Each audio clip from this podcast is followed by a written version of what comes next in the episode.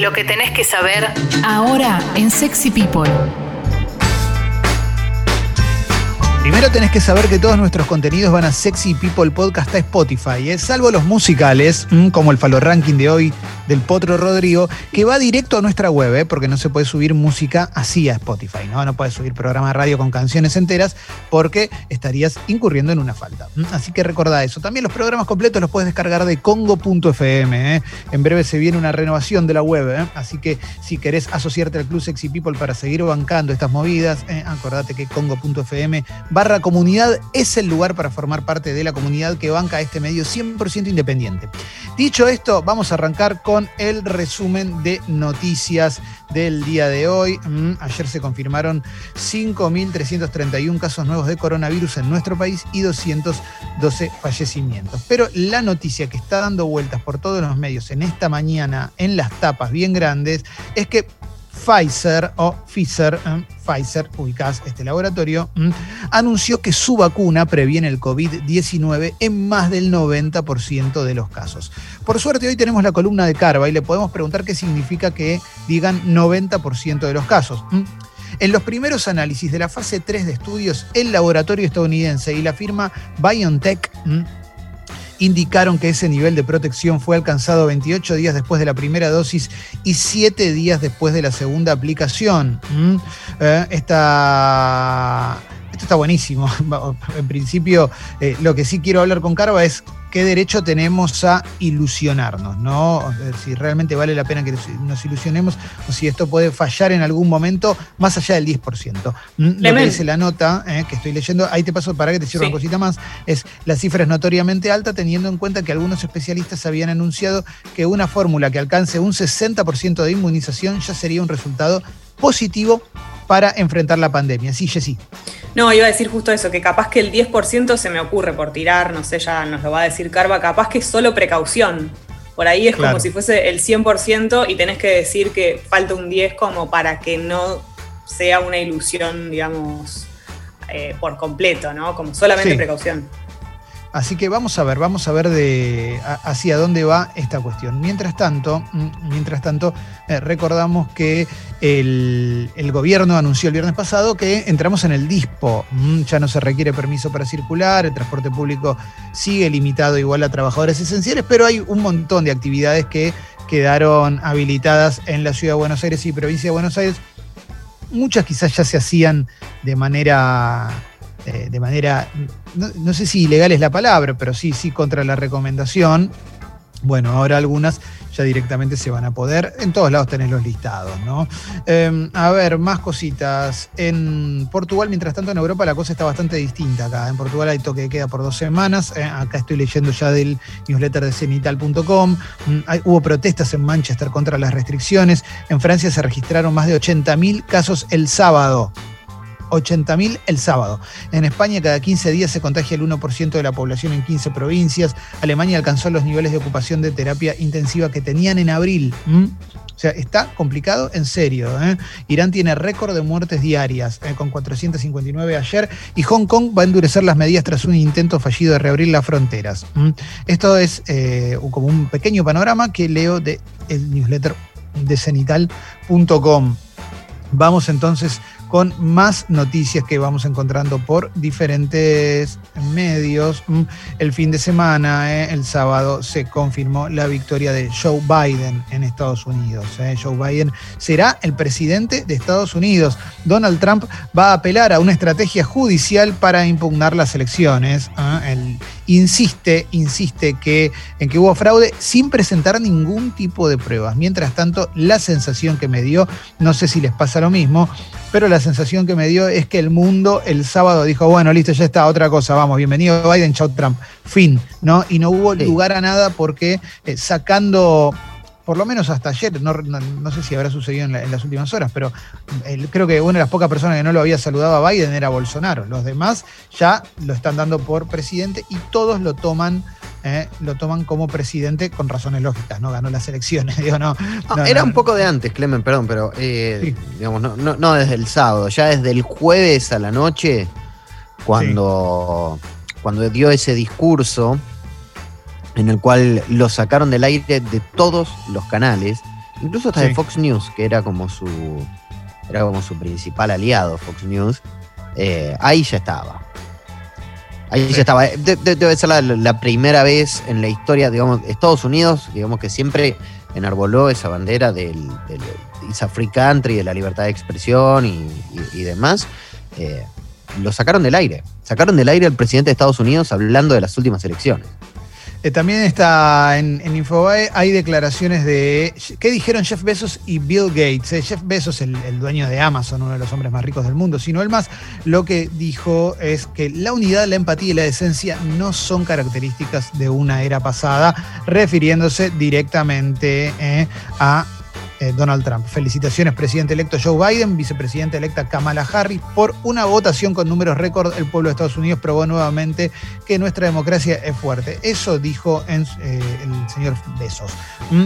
Y Bill Gates dijo felicitaciones a Biden también, a la vicepresidenta electa, gracias a los funcionarios electorales y los trabajadores de campaña que trabajaron incansablemente para garantizar que un número récord de Estados Unidos pudiera emitir su voto y que se cuente durante un momento tan desafiante para nuestro país. Espero trabajar con la nueva administración y los líderes de ambos lados en el Congreso para controlar la creciente pandemia, involucrar a socios de todo el mundo en temas como la pobreza y el cambio climático y abordar los problemas de desigualdad y oportunidades en casa. Esto dijo Bill Gates mm, a raíz de la victoria de Joe Biden. Mm, eh, sobre esto se habló durante todo el fin de semana. Eh, Donald Trump, mientras tanto, eh, insiste con que hubo fraude. Bolsonaro no saludó a Biden. Mientras tanto, Mauricio Macri felicitó a Biden, borró el tweet y lo volvió a subir. Una cosa media extraña, no, entendí bien, bien la movida de del expresidente. La verdad es que no, no, sé si habrá tenido algún error el,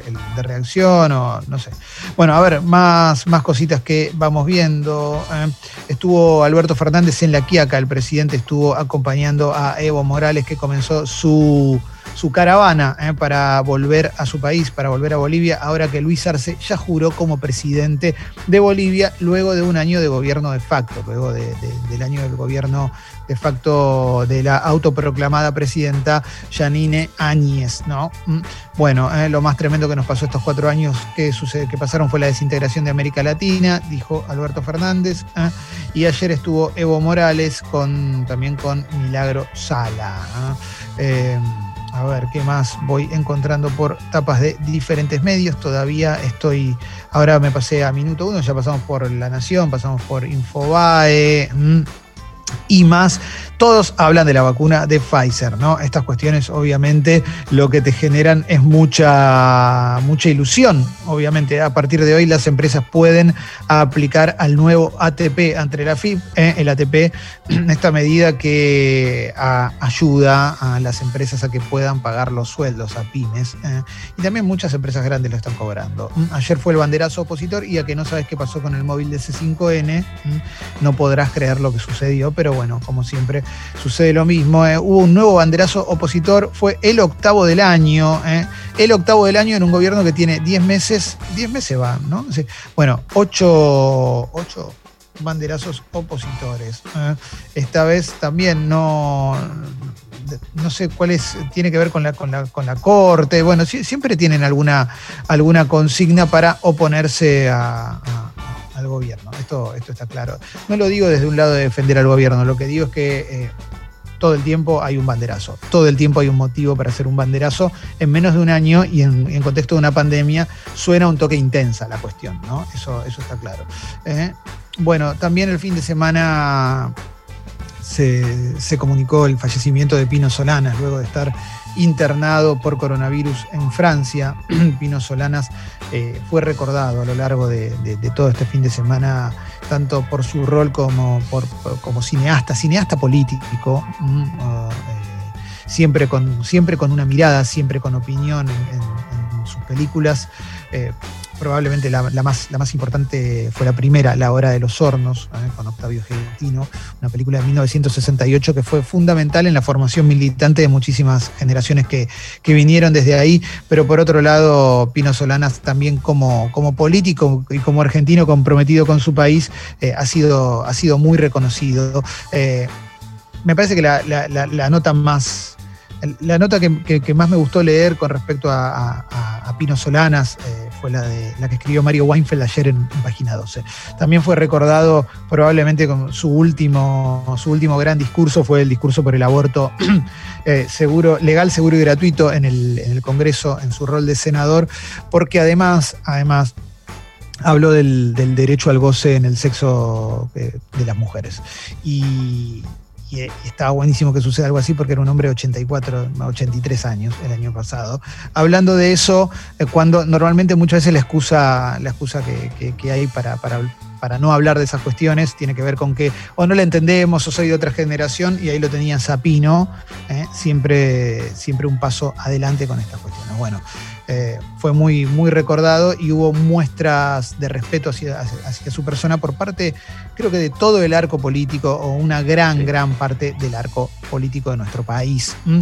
A ver si encuentro alguna cosita más. me quería agregar, perdón, una, sola cosita de, Pino, y es que mm, cuando alguien puede ser recordado desde tantos lugares y por tantas cosas y, que haya conmovido a, tanta gente, digamos, como director de cine, como político, como ambientalista, eh, con, el, con su postura sobre el aborto o con su postura frente a los negocios de IPF, con, tantas cosas, con tantas aristas, eh, habla de una persona que eh, realmente ha, vivido, no solamente ha vivido, sino que sino que también habla también un poco de esos personajes, yo lo asocio mucho con Leonardo Fabio, ¿no? Esos personajes mm. que tienen tantas aristas, tantas inquietudes y en todas se pudieron desarrollar de una forma tal que, eh, me merece el mayor de los respetos.